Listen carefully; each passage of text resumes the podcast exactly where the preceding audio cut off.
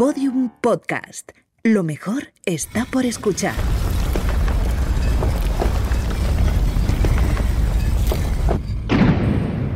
Dentro de la pirámide. Con Nacho Ares. Podium Podcast.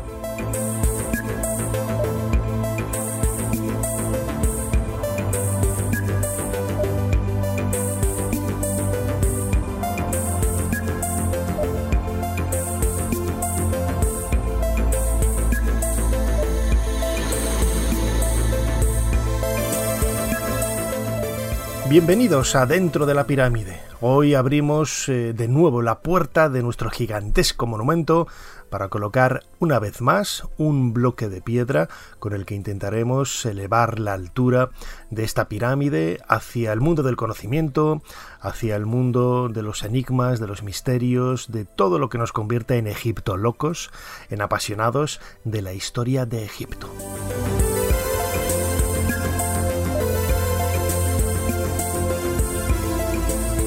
Muchísimas gracias a todos los que nos seguís desde el primer programa ya en esta cuarta temporada de Dentro de la Pirámide aquí en Podium Podcast. Muchísimas gracias a todos los que os acabáis de incorporar. Ya sabéis que nos podéis escuchar a través de la aplicación de Podium Podcast y también a través de otros agregadores de audio como Spotify, Google Podcast, eh, Amazon, un montón de ellos. Todos, todos contienen todos los capítulos de dentro de la pirámide en donde hemos hablado de temas muy variados, lo digo siempre.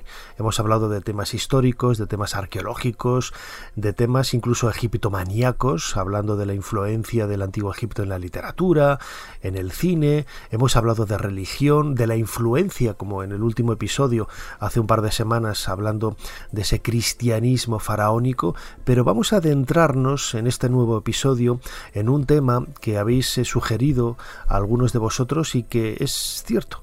En estas cuatro temporadas hemos esbozado de forma genérica, al dedicar algunos episodios del podcast a Isis, a Osiris, a la diosa Sehmet, etcétera, y hacer menciones a otros dioses, pero nunca hemos hablado de la religión egipcia y de sus dioses en concreto. Y lo queríamos hacer en este nuevo episodio de Dentro de la Pirámide.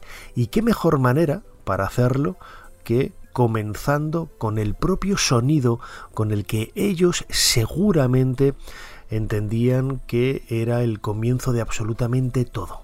Esa creación a partir de la colina primigenia, a partir de esas aguas del caos, ese vacío en donde no había absolutamente nada, y surgió esa primera colina con el dios Atum en el vértice, una colina piramidal seguramente, y gracias a su mano, gracias a su poder, él comenzó a crear a otros dioses que en definitiva dieron el primer paso hacia la historia y el pensamiento de los antiguos egipcios.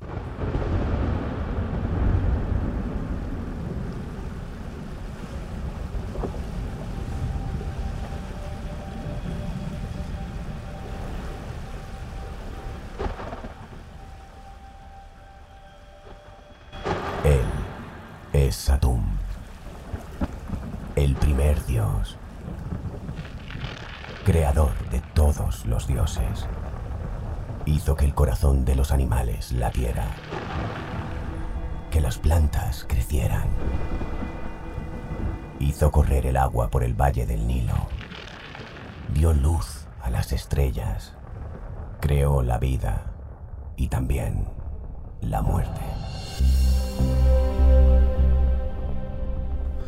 Así comienza Tutankamón, la exposición inmersiva que podemos ver en estos meses en la ciudad de Madrid, en España, en el Matadero, en esa nave 16. Un espectáculo que he tenido el, honor de, de escribir y de dirigir junto con un enorme equipo fantástico de profesionales de Son Produce, de Stardust, de Silas Beta, un montón, un montón de, de compañeros que hemos conseguido yo creo que una realidad casi virtual paralela que nos acerca como escuchábamos ahora en este fragmento del comienzo del espectáculo inmersivo a descubrir cómo era ese ambiente oscuro, negro, denso que poco a poco se va cubriendo de agua y del que surge la primera colina, la colina en cuyo vértice está el dios Atum, el dios creador de la ciudad de Heliópolis, la ciudad del sol. Él es el primero en crear, por medio de su saliva, por medio de su esperma, los dos primeros dioses. Están Shu y Tefnut, es decir, la humedad, el aire, los aspectos quizás eh, más naturales que rodean al ser humano. De estos dos dioses nacen otros dos, Geb y Nut, la tierra y el cielo. Y de estos dos dioses nacen unas de las parejas quizás más conocidas en la historia de la religión egipcia, Isis y Osiris y Set y Nephthys.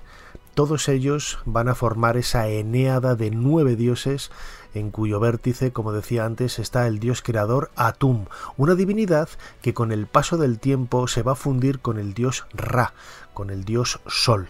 De ahí que la religión, lo hemos comentado en otras ocasiones, no es nada sencilla cuando hablamos de este tema en el antiguo Egipto.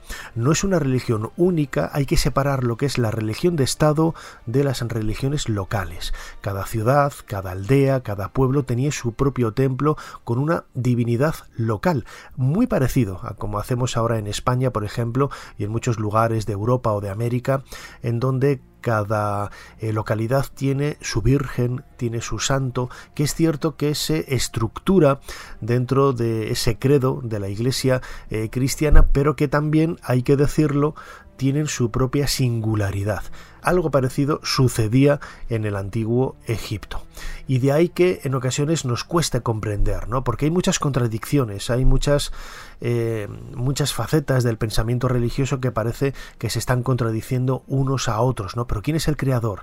Es el dios Ptah de Memphis, que crea con la palabra, es el dios Atum de Heliópolis, es el dios Zot, que crea desde Hermópolis, es eh, ese dios eh, Amón, el oculto, que crea también desde esa cosmogonía en la ciudad de, Tebas, todo ello, todo ello, bueno, pues se funde y va de forma paralela, ¿no? En, ese pensamiento tan complicado que fue evolucionando durante prácticamente 3.000 años. ¿Cómo nace ese pensamiento? Pues condicionado por la geografía. El Valle del Nilo cuenta con una serie de elementos naturales que mm, hicieron pensar de una forma determinada a los antiguos egipcios. Vemos esa sequedad, vemos esa zona verde en las márgenes del río Nilo, vemos como el propio río tiene una serie de momentos eh, importantes en el calendario con sus crecidas, con sus inundaciones que aumentan y nutren la tierra para poder eh, tener varias cosechas al año, el movimiento del sol por el firmamento, todo ello, todo ello condicionó la, la naturaleza y también la fauna, por supuesto, como un elemento importante dentro de esa naturaleza. Los animales eran entendidos como manifestaciones de una serie de divinidades, eran arquetipos que explicaban las fuerzas sobrenaturales que actuaban en, en, su alrededor. Y de ahí que muchas divinidades, muchos dioses tuvieran precisamente esa cabeza de animal. Lo hemos comentado en otras ocasiones, quizás el pensamiento de Anubis, por ejemplo, con el mundo funerario, venía de, de, observar cómo los perros salvajes, los chacales, merodeaban las necrópolis, los cementerios y en realidad buscaban alimento para, para llevarse a la boca, ¿no? con los cadáveres, pero ellos entendían quizá que eran los cuidadores ¿no? de, de esas necrópolis. Eh, la vaca, por ejemplo, es quizá una de las primeras divinidades, un elemento absolutamente eh, protector, nutricio, un alimento para esas eh, culturas y esos pueblos ganaderos de los primeros momentos de, la historia de, Egipto y como tal fue entendida como una suerte de diosa madre que luego evolucionó en otras formas de, de, pensamiento como la diosa Ator, la diosa Isis, la diosa Bastet, la diosa Nut, todas ellas diosas con un carácter femenino que marcan un poco el, pensamiento de, de, los antiguos egipcios en este terreno de la religión. Vamos a escuchar un fragmento de un documental de televisión titulado Los orígenes de Egipto, en donde se nos habla del primer templo, el primer templo conservado por la arqueología en Egipto, pertenece al cuarto milenio antes de nuestra era y fue levantado en Hieracómpolis. la ciudad sagrada, por así decirlo, ¿no? El lugar en donde aparecieron muchos de los primeros objetos que relacionamos con los grandes reyes de, de las primeras dinastías o de la dinastía cero, ¿no? Como ese rey escorpión, la paleta de Narmer, eh, infinidad de, de, monarcas que hunden su conocimiento en el mundo del misterio porque no hay muchos datos para saber de ellos, pero que sin lugar a dudas están enmarcados en ese punto a partir del cual creció y evolucionó la religión de los antiguos egipcios. En la parte norte de la ciudad había un vasto complejo industrial donde se hallaban panaderías, graneros para almacenar trigo y las primeras cervecerías conocidas de Egipto.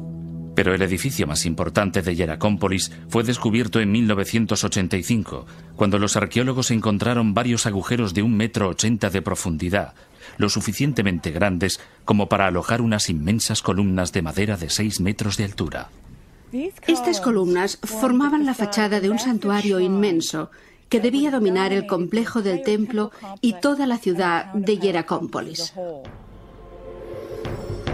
Es el primer templo conocido de Egipto. En ninguna parte era más evidente el poder del faraón. Durante las ceremonias rituales, el faraón, sentado en su trono, asistía al sacrificio de animales al dios halcón Horus, el patrón de todos los futuros reyes de Egipto. Pensado para recordar la silueta de un animal agachado con cuernos y una cola, el templo estaba ricamente decorado con esteras de colores y pilares tal vez hechos con cedros importados del Líbano. Fue el prototipo de todos los grandes complejos de templos que se construirían en el futuro y dominaba el paisaje de Hieracómpolis.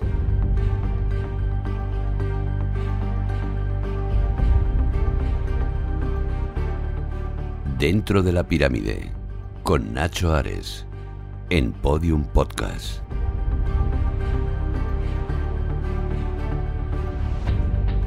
Cuesta creer o cuesta comprender ¿no? el, el hecho de que una civilización que en apenas 300 eh, años empezara a construir grandes monumentos con una serie de recursos naturales y sobre todo tecnológicos tan sofisticados, tuvieran pensamiento en ocasiones rayando lo primitivo, ¿no? Pero bueno, podemos decir lo mismo de la Atenas de, de los eh, autores clásicos o de los grandes filósofos, la Atenas de Platón, la Atenas de, Sócrates, en donde la religión nos está hablando de una serie de supersticiones que hoy rayarían lo, absurdo, lo ridículo, y sin embargo, en Roma sucedía lo mismo, eran capaces de construir desde el punto de vista de la ingeniería, pues una serie de, obras civiles realmente sorprendentes, muchas de las cuales hoy, como algunos acueductos o, o algunos puentes se siguen utilizando.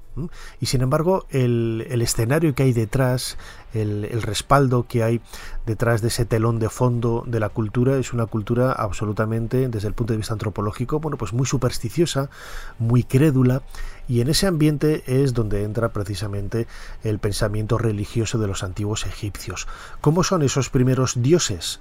Bueno, pues tenemos que imaginárnoslos a partir de, por ejemplo, de la cosmogonía de la Eneada, de esos nueve dioses de, Heliópolis, los que hemos visto, ¿no? La creación de un primer dios eh, creador en sí mismo, eh, un dios que crea la tierra, el cielo, la humedad, el aire y luego otros dioses más familiares, entre comillas, símbolos de, algunos elementos característicos del pensamiento humano, que es el bien, el mal, el buen comportamiento, el mal comportamiento, etcétera, ¿no? Pero hay mucho más, hay mucho más y además con algunos aspectos que nos pueden ayudar a comprender cómo era quizás esa realidad de los antiguos egipcios. Lo vamos a escuchar en un fragmento de un documental de televisión titulado Dioses y demonios del antiguo Egipto, en donde se nos habla de esos primeros dioses. Se utilizan algunos términos que yo no suelo utilizar. Yo al dios Ra lo llamo Ra, no lo llamo Re. A la diosa Sehmet, que lo hablaremos de ella también, no la llamo Sakmis, la llamo Sehmet, pero están haciendo referencia a estas divinidades. En Egipto, había una multitud de dioses, y eran tan complejos y misteriosos como la civilización que los engendró. Ator, una mujer con cuernos de vaca, era la diosa de la fertilidad, pero cuando se enfurecía también podía destruir a la humanidad. Sagmis, la leona, simbolizaba el calor nutricio del sol. pero también podía infligir graves castigos con sus rayos abrasadores. Selkis, el escorpión, podía dar o quitar el aliento vital. Su aguijón tenía poder tanto sobre la vida como sobre la muerte. La dualidad de los dioses era producto de la experiencia adquirida a lo largo de miles de años. El universo tenía una cara buena y una cara mala. Requería una vigilancia y un control constantes. Para mantener el necesario equilibrio, los egipcios buscaron la ayuda de los dioses. Los dioses nacieron al comienzo de los tiempos.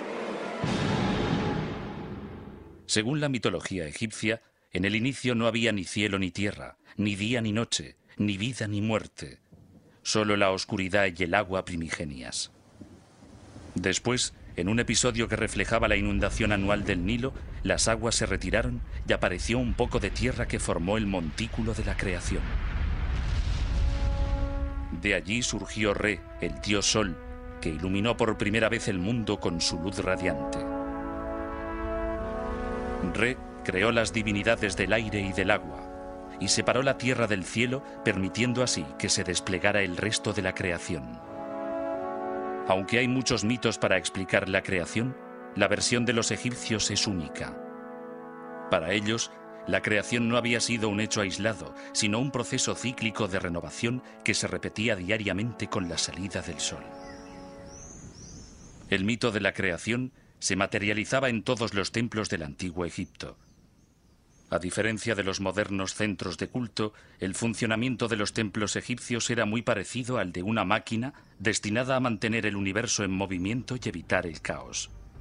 Su nombre literal era la mansión del dios, y todos estaban concebidos para reflejar el cosmos en el momento de la creación.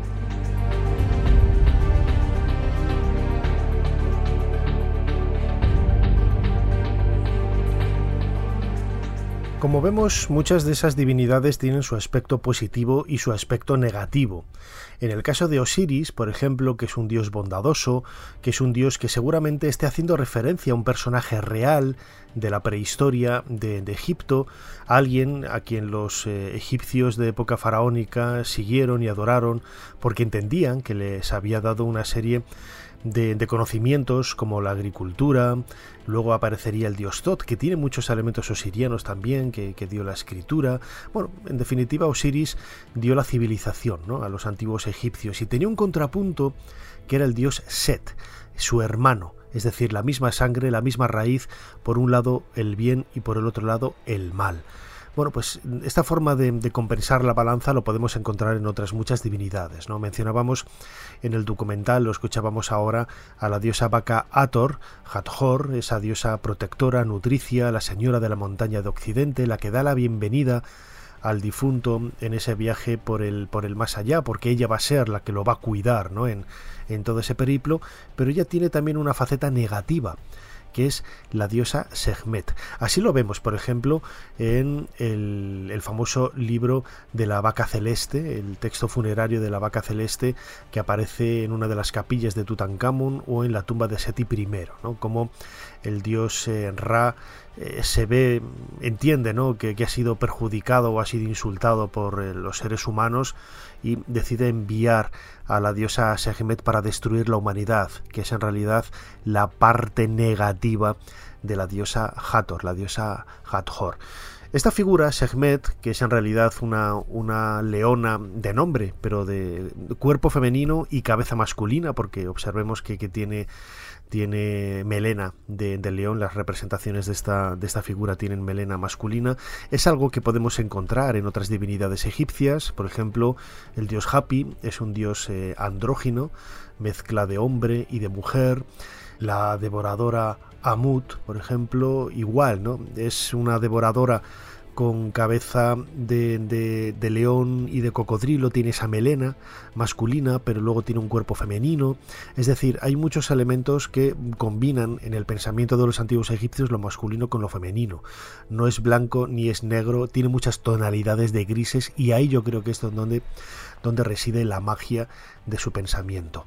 La diosa Sekhmet ha sido una de las más... Eh, eh, seguidas y con más devoción en la historia de, Egipto. Amenofis III construyó esa avenida con casi 700 figuras, 700 y pico, eh, cada una de ellas representando medio día de ese calendario egipcio, lo que suman casi 720, 730 eh, figuras y siguen apareciendo, siguen apareciendo muchas de estas estatuas de la diosa Sehemet, ahora además que se está reabriendo la excavación no solamente en el templo funerario de Amenofis III, que tenía una avenida que conectaba el palacio con, con este templo funerario repleto de estatuas sedentes de la diosa Sekhmet, sino también gracias a las excavaciones del doctor Zahi Hawass en esa nueva ciudad redescubierta, la ciudad perdida, dorada de Atón, al pie de la montaña tebana, justo detrás del templo de Amenofis III y muy cerquita del de Amenhotep, hijo de Hapu, en, en Medinet Habu.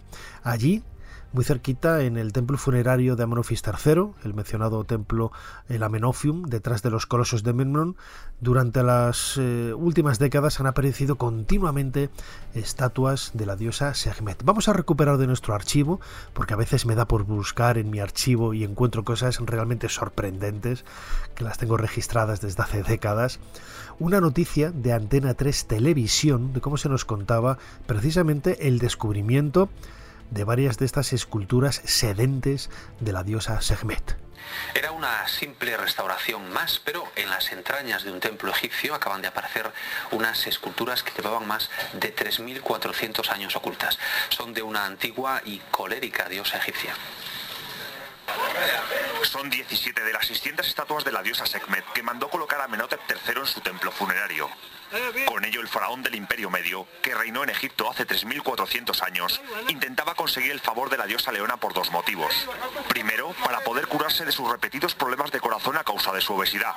Y segundo, para aplacar la ira vengadora de la diosa por enfrentarse a los poderosos sacerdotes del dios Sol Amon-Ra. No le sirvió de nada. Murió a los 50 años y su hijo Amenhotep IV, también llamado Akenatón, provocó un cisma religioso cambiando el milenario politeísmo egipcio por el monoteísmo a un único dios, Atón, el disco solar. Las estatuas han sido halladas cuando los expertos restauraban el templo funerario de Amenhotep III, ubicado en la orilla occidental del Nilo frente a la antigua ciudad de Luxor. Todas las piezas de Sekhmet, la diosa de la guerra y la sanación, miden alrededor de un metro ochenta, un tamaño gigantesco y divino para la época en la que fueron esculpidas. Una semana antes, los arqueólogos habían encontrado otras seis estatuas similares. Hallazgos sorprendentes, ya que las estatuas han sobrevivido milagrosamente a los continuos ataques durante miles de años de los ladrones de tumbas.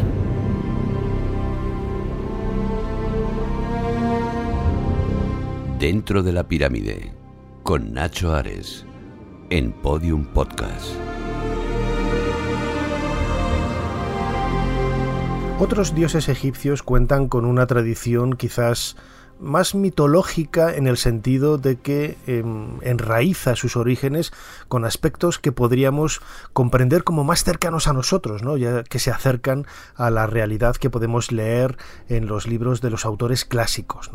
El caso del toro Apis, por ejemplo, tiene muchos elementos casi helenísticos, podríamos decir. Es un dios propiamente egipcio, es un dios vinculado a, la fuerza, al poder, a la realeza y sobre todo a la regeneración, a la creación, por ser eh, uno de los dioses quizás con más predicamento ¿no? en los últimos años de la historia de, Egipto, aunque hunde sus raíces, como sucede con todos, en, tiempos eh, miles de años eh, atrás. Pero digo que tiene sus paralelos con el mundo helenístico porque la idea de la reencarnación que subyace a través de, ese concepto de cuando muere el toro Apis, los sacerdotes buscan por todo Egipto la reencarnación de ese, de ese toro mm, buscando una serie de marcas físicas en la frente, en la lengua, en el lomo, etcétera. Todo ello parece que lo relaciona un poco más ¿no? con, esas historias mitológicas de los grandes dioses del panteón eh, griego, por ejemplo, o del panteón romano. Vamos a escuchar a José Miguel Parra. José Miguel Parra es egiptólogo, es uno de los máximos expertos en nuestro país en, en el mundo de las pirámides, tiene un montón de libros de divulgación que recomendamos desde aquí. Y yo le grabé en un momento dado, hace unos años, para televisión, para Cuarto Milenio, para un reportaje que hice precisamente sobre el Serapeum, ese enterramiento de los toros sagrados Apis. Y esto es lo que nos contaba sobre estos toros tan espectaculares de la religión egipcia. La importancia del dios toro es eh, sobre todo por su potencia, su capacidad eh, generadora, su capacidad de procrear. Entonces eh, el Ba, que es esa, esa parte del, del, ser humano que los egipcios consideraban que podía manifestarse en este mundo, en el mundo de los vivos, pues eh, se acaba manifestando de una, solamente de una forma, es en este toro. Según nos cuenta Herodoto, tenía que tener un pequeño diamante blanco, es un toro negro, tenía que tener un pequeño diamante blanco en la testuz, tenía que tener una forma parecida a un escarabajo debajo de la lengua y una especie como de alas blancas en el, en el lomo. De Caníbal es uno de los textos más curiosos de los textos de las pirámides. Es un texto muy interesante porque en él lo que vemos es al faraón desmembrando y comiéndose a los, a los, dioses, que es algo que nos, que nos extraña, ¿no? Y es un texto que tiene bastantes interpretaciones, a cual más curiosa. Eh, una de ellas podría ser que es una pequeña, un pequeño resto de lo que era una tradición de desmembrar a los faraones, por ejemplo, cuando llegaban a una edad y no podían seguir reinando como, querían. Eh, otra cosa es, por ejemplo, que es una pequeña manifestación de una costumbre de la primera dinastía egipcia, de los faraones que se enterraban con, con servidores sacrificados a su alrededor. Luego, en época, en época tolemaica y greco-romana, que es cuando de verdad el, culto a los animales momificados, entregados como, objetos votivos en, los templos, alcanza gran, gran difusión, pues se convirtió en centro de peregrinación y allí iban eh, la, gente a, rendir eh, honores a, ese, a esos dioses muertos y muchas veces dejaban incluso pequeñas estelas con, su nombre indicando que habían estado allí eh, pues honrando a, esos dioses de los cuales esperaban entre otras cosas pues conseguir sobre todo energía para tener hijos y procrear.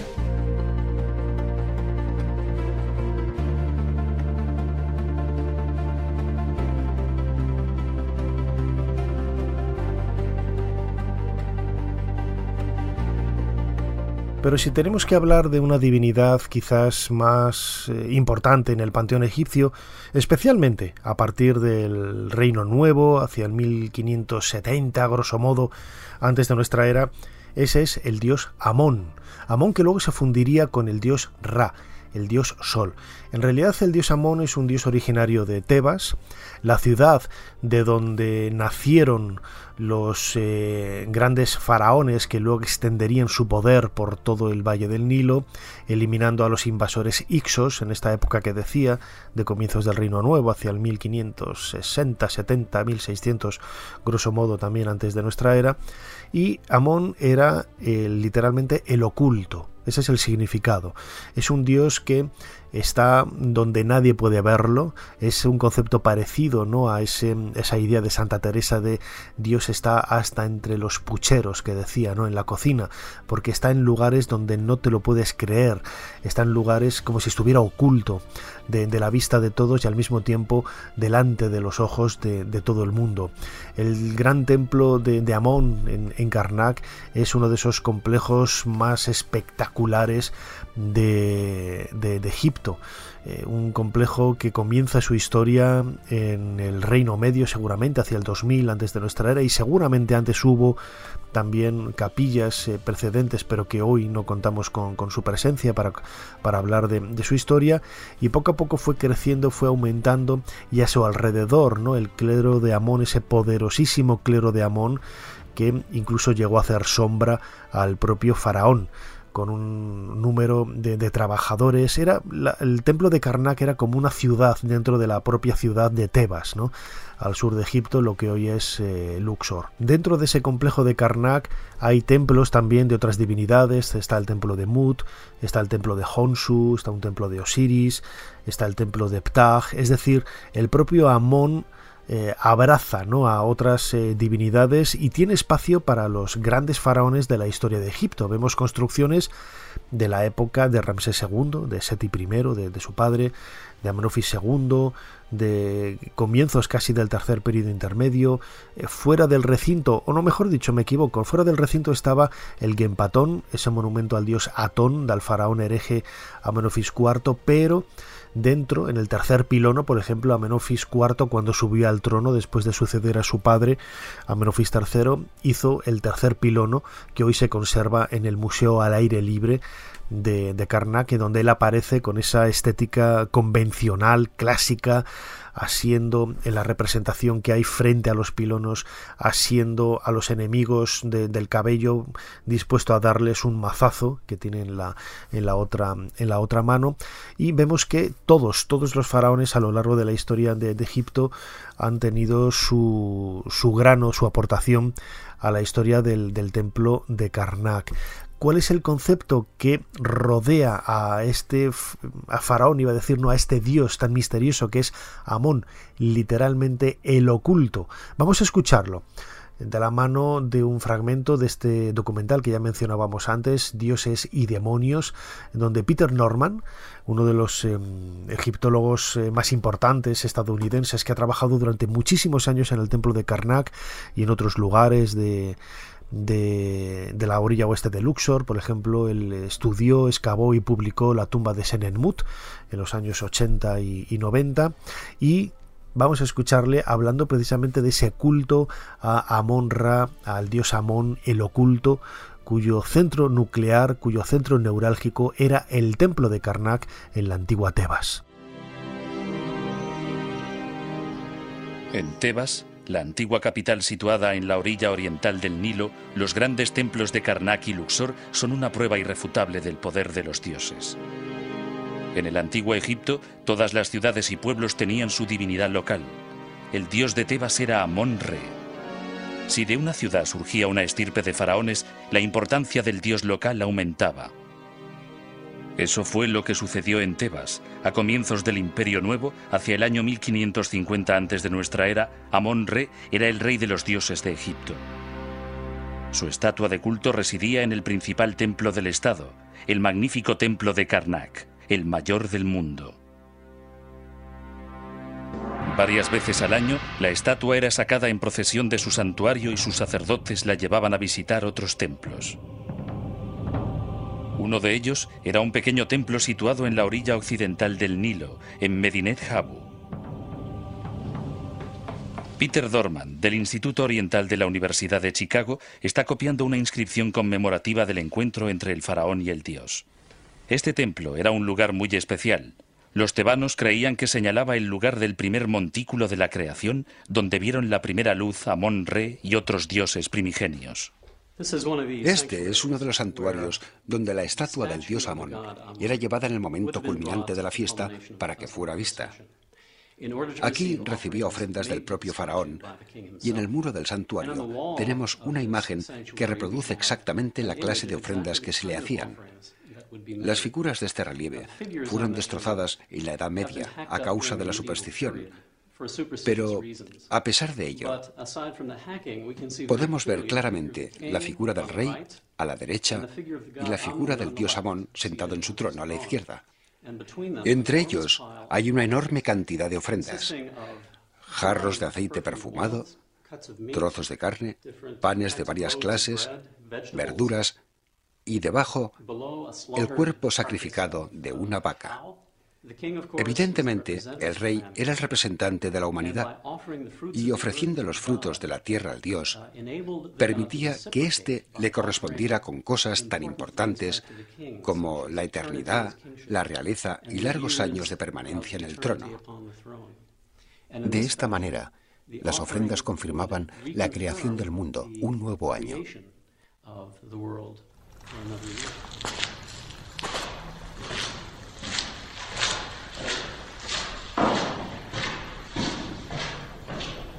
Hoy es realmente complicado tener la oportunidad de encontrarse solo en el templo de Karnak. Pero bueno, a lo largo de mi carrera y los muchos viajes que he realizado a este país he tenido la oportunidad de estar en muchas ocasiones completamente solo en este sitio, Y así, así se escucha el templo de Karnak cuando no hay absolutamente nadie en el Santa Santorum, la zona más oculta y más sagrada de este maravilloso templo que podría ser considerada una de las grandes maravillas de la antigüedad.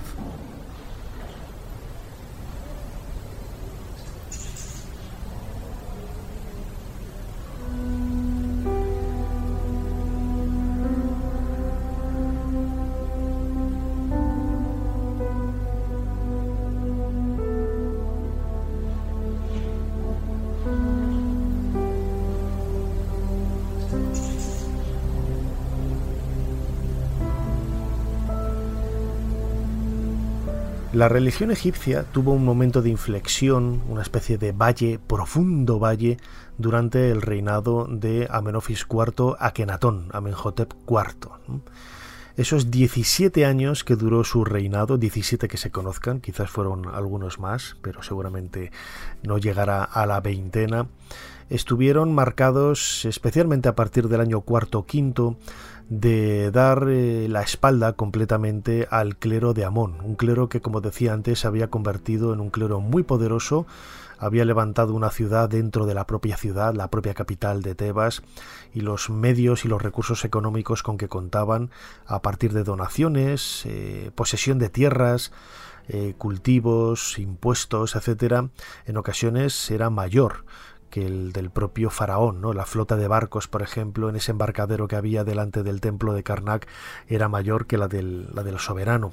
Todo ello hizo que, a partir del reinado de Amenofis III, el padre de Amenofis IV Akenatón, ya empezara ¿no?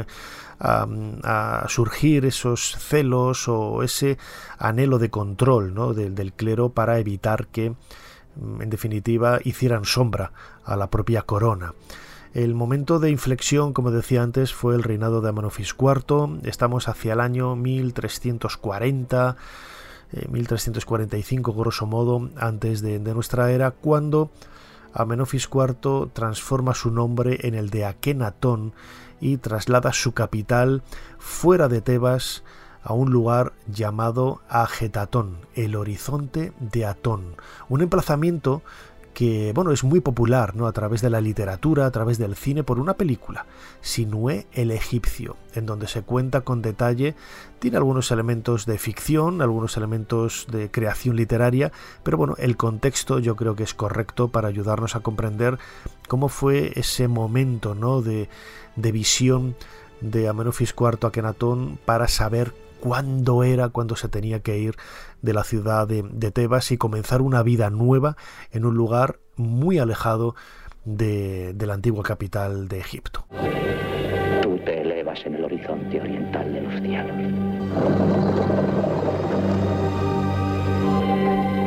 ¿Por qué no corriste, loco? Pudo haberte matado. Silencio. El Dios viene. ¿De qué está hablando? Dice que el Dios viene. ¿Qué Dios? El Dios viene. Atón. Atón.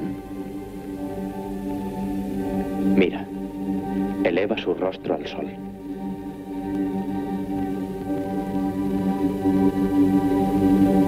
Tu amanecer es hermoso en el horizonte de los cielos.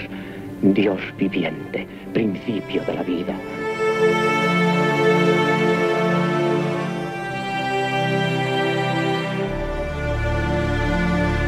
Dentro de la pirámide, con Nacho Ares, en Podium Podcast.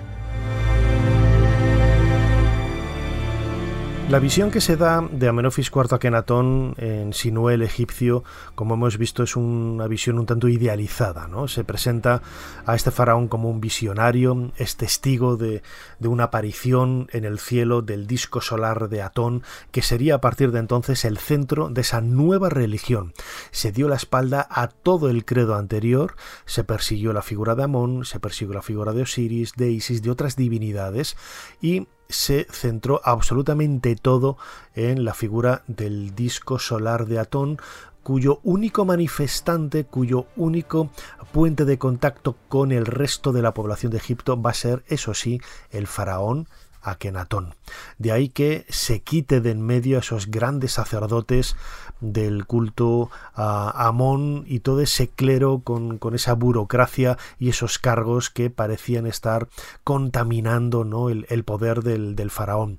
El traslado de la capital desde Tebas hasta el Egipto medio, lo que hoy está en el Amarna, esa, esa ciudad de Agetatón en medio de la nada, tiene también un trasfondo político que va más allá del, del simple hecho de querer dar la espalda a la ciudad de Tebas. Sabemos por fuentes que eh, la ciudad de Tebas estaba sumida en la decadencia por la peste, una plaga eh, terrible que ya había hecho seguramente trasladar eh, la ubicación del palacio de la orilla oriental a la orilla occidental, mm, supuestamente más limpia y apartada de todos esos problemas, algo que nunca se había hecho, nunca se había construido un palacio en la orilla de los muertos, la orilla occidental, por donde se pone el sol, pero eh, Akenatón hizo más allá.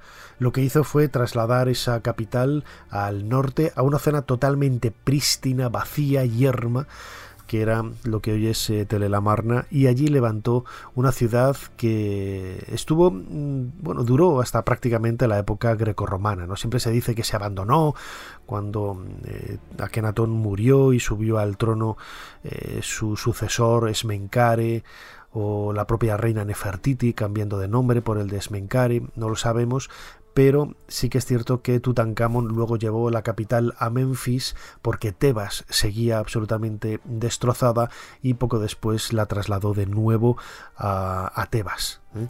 la capital tradicional de, Egipto.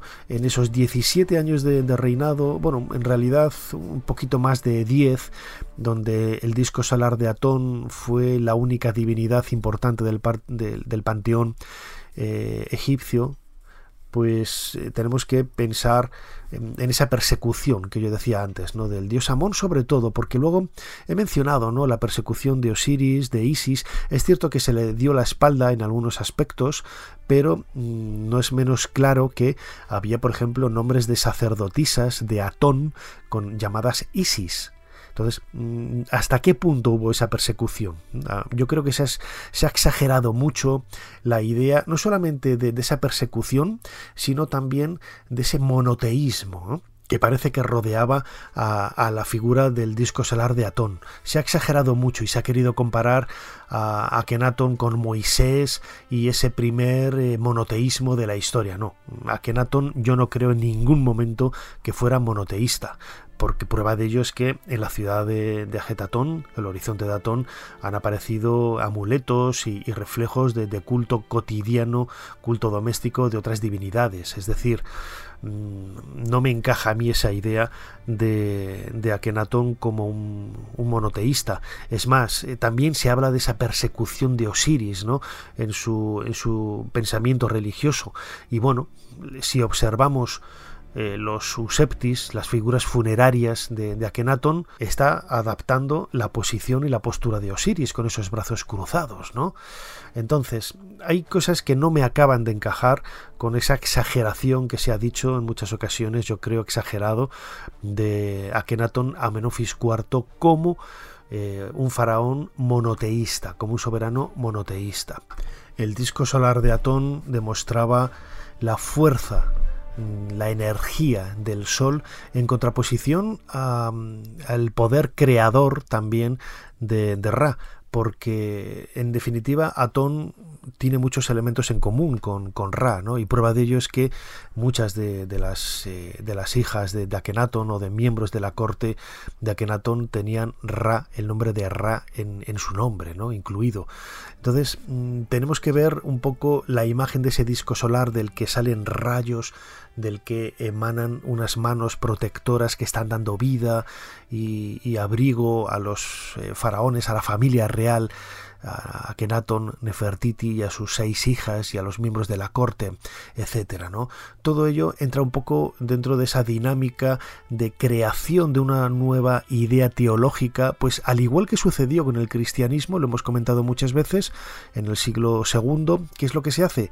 Adaptar tradiciones anteriores a una nueva fe, es decir, para que los creyentes, los nuevos seguidores, no se sientan eh, distraídos o no se sientan incómodos ante las nuevas propuestas de fe, las nuevas propuestas religiosas que en este caso presentaba Akenatón y que por desgracia para él duró lo que duró su reinado. Cuando él falleció se volvió de nuevo a la normalidad del culto anterior a Amon Ra.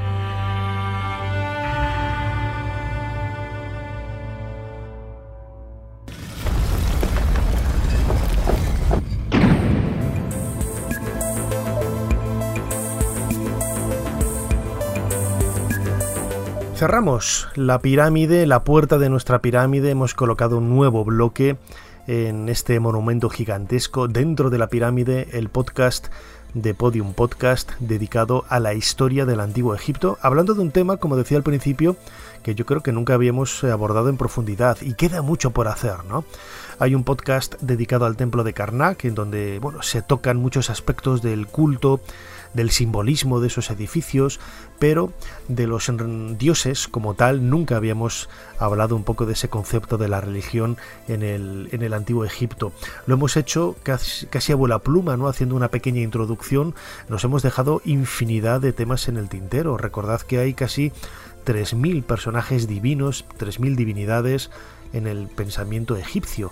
Muchos de ellos son nombres de, personas que aparecen mencionadas una sola vez, ¿no? En el inframundo, en esos eh, textos funerarios, pero no dejan de ser personas importantes en el culto. Cada una de ellas tenía una función determinada y sin la cual se rompía ese equilibrio, ese equilibrio de la diosa Maat, ¿eh? que es también una de las divinidades más importantes del panteón egipcio, esa diosa que comprendía el equilibrio de la balanza, la pluma de la diosa Mat simbolizaba el orden cósmico, la verdad, la justicia, todos esos elementos que eh, hacían la honestidad de la persona y sobre todo el equilibrio entre las fuerzas del bien y las fuerzas del mal, y para conseguirlo estaba la acción del resto de los dioses, que ayudaban a la persona a poder actuar de una manera o de otra dependiendo del momento en el que se, en el que se encontraba.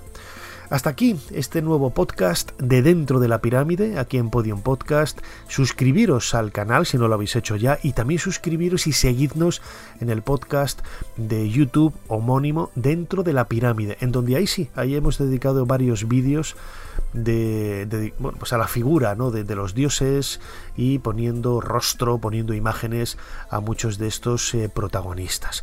Como siempre, muchísimas gracias de nuevo por estar ahí. Nos seguimos viendo aquí, dentro de poco, dentro de la pirámide. Hasta pronto. Dentro de la pirámide, con Nacho Ares, en Podium Podcast.